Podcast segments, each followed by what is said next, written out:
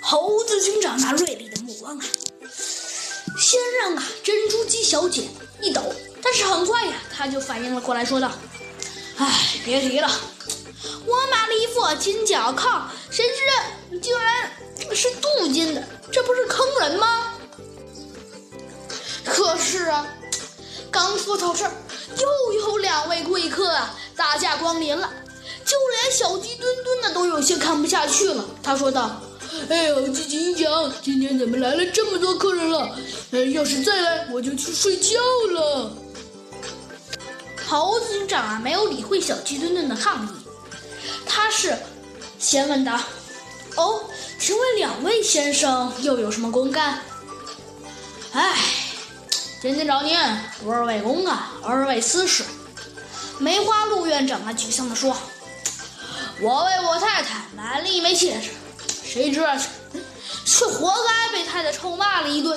他说：“书呆子，你买的戒指是假的。”你说说，我这不活该的吗？还没等他继续哭诉呢，在一旁的长毛兔小姐也开始了。她说道：“哎，我的女儿的项链配了个鸡心钻儿，不料拿回来一看，想找那个大家伙退货，谁知……”那个家伙早就溜了，嗯，这个这个这个长长长长胳膊，呃，阔嘴巴的坏蛋，哼，又是那个长胳膊阔嘴巴的坏蛋！小鸡墩墩呢，有些生气的说道。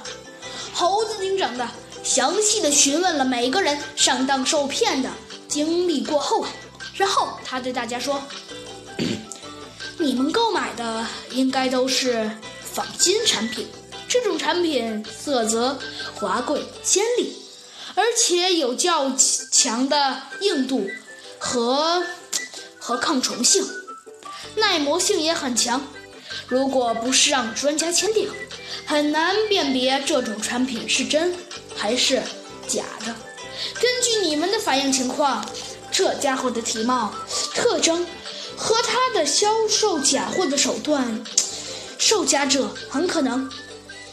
很可能是同一个无照商贩。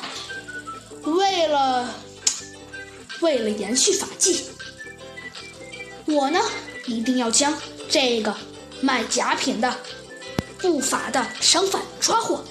不过，不过嘛，除了我们暗查，你们也需要全力配合。